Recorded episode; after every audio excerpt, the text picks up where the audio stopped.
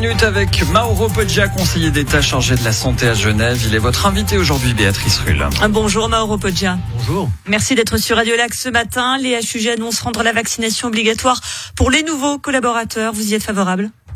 Oui, je pense qu'effectivement, il y a une question aussi de, de responsabilité de l'institution vis-à-vis des, des, patients. Quand on va à l'hôpital, on, on, attend évidemment que l'institution mette tout en œuvre pour que le risque soit réduit au strict minimum.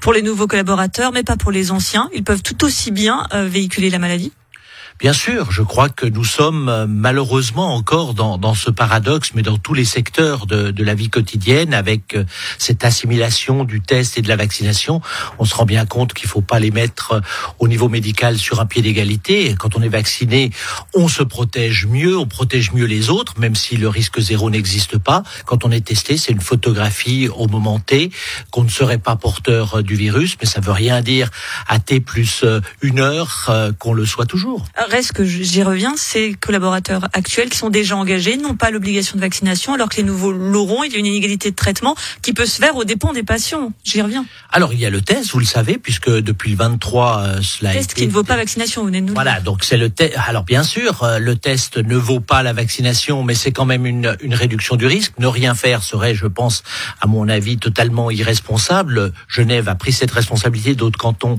ont suivi. C'est évidemment aussi une incitation au personnel soignant à passer à la vaccination.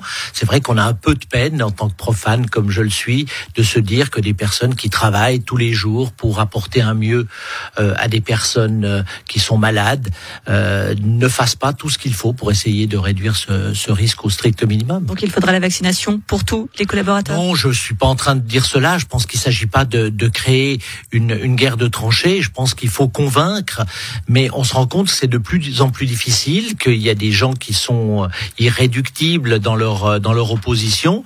J'aimerais bien savoir ce qu'il y a d'autre que ce ce slogan, je dirais aujourd'hui, qui est de dire euh, nous n'avons pas assez de recul. Je pense que nous avons assez de recul par rapport au vaccin, y compris par rapport à la technique ARN messager. S'il faut attendre 30 ans pour finalement se dire on va le faire, ce sera évidemment problématique. Le socle de Lyon soins intensifs réservé aux patients Covid est d'ores et déjà dépassé au HUG. Vous êtes inquiet, Europodia on est inquiet parce que la situation s'aggrave. Bien sûr, on ne veut pas revivre ce qu'on a connu l'année passée, euh, même si les données sont un peu différentes. Nous avons aujourd'hui la vaccination, donc les plus vulnérables sont normalement protégés. D'ailleurs, on le voit, l'âge moyen des personnes qui arrivent à l'hôpital est plus bas. On a une moyenne de 50 ans.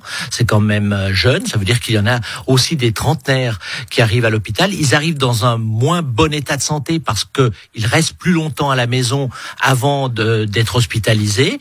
Euh, euh, et quand ils sont hospitalisés, ils y restent plus longtemps. Et donc, ils, ils occupent, euh, parce qu'ils en ont besoin, des lits d'hôpital plus longtemps, ce qui fait que le flux entrée-sortie est déséquilibré. Il y a plus d'entrées que de sorties. Et à un moment donné, s'il faut prendre la décision de reporter des, des opérations pour des patients non Covid, euh, vous voyez le problème que cela veut dire au niveau sanitaire, mais aussi au niveau social, puisque des personnes qui ont besoin d'être prises en charge ne pourront pas l'être au moment où cela serait nécessaire, parce qu'on doit se concentrer sur euh, des patients Covid qui, dans leur très large majorité, sont des personnes non vaccinées. Une hausse des cas qui correspond au retour de vacances. Nous n'avons donc pas retenu les leçons de l'été dernier.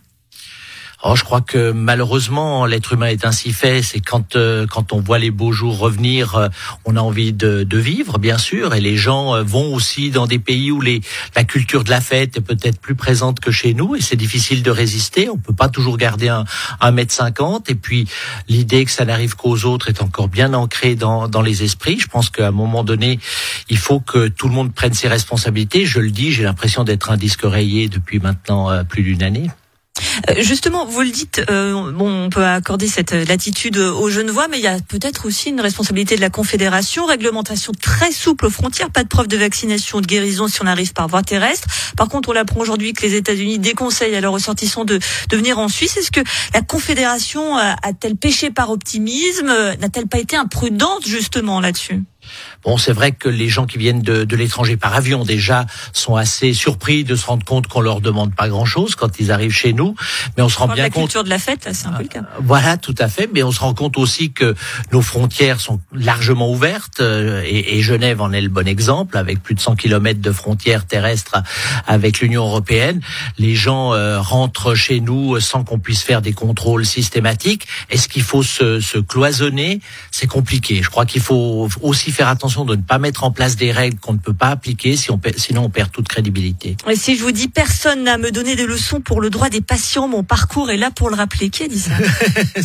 C'est moi. Bon c'est un peu un, un mouvement d'humeur. Je pense que effectivement on m'a on m'a on m'a à un moment donné euh, traité de vouloir euh, euh, limiter les, les droits des patients. Je pense que le politique est là aussi pour être le premier à mettre les débats sur la table. Sinon la société s'en saisit. On se rend bien compte qu'aujourd'hui les, les fronts se durcissent.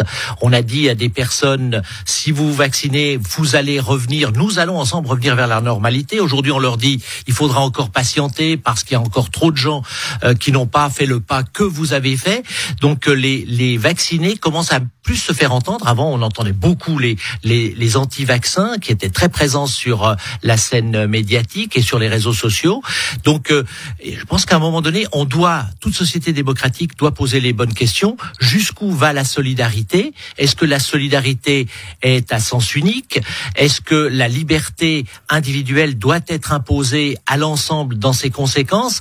Je pense qu'il faut pas toucher à des choses qui sont véritablement précieuses dans notre société, mais à un moment donné, un électrochoc pour les gens qui considèrent que le leur liberté individuelle doit être à, à la place numéro un du podium. Je pense qu'il faut que que cela soit mis sur la table. Et les bonnes réponses signées Mauro Poggia, conseiller d'État chargé de la santé. Merci d'avoir été sur Radio Lac ce matin. Merci à vous.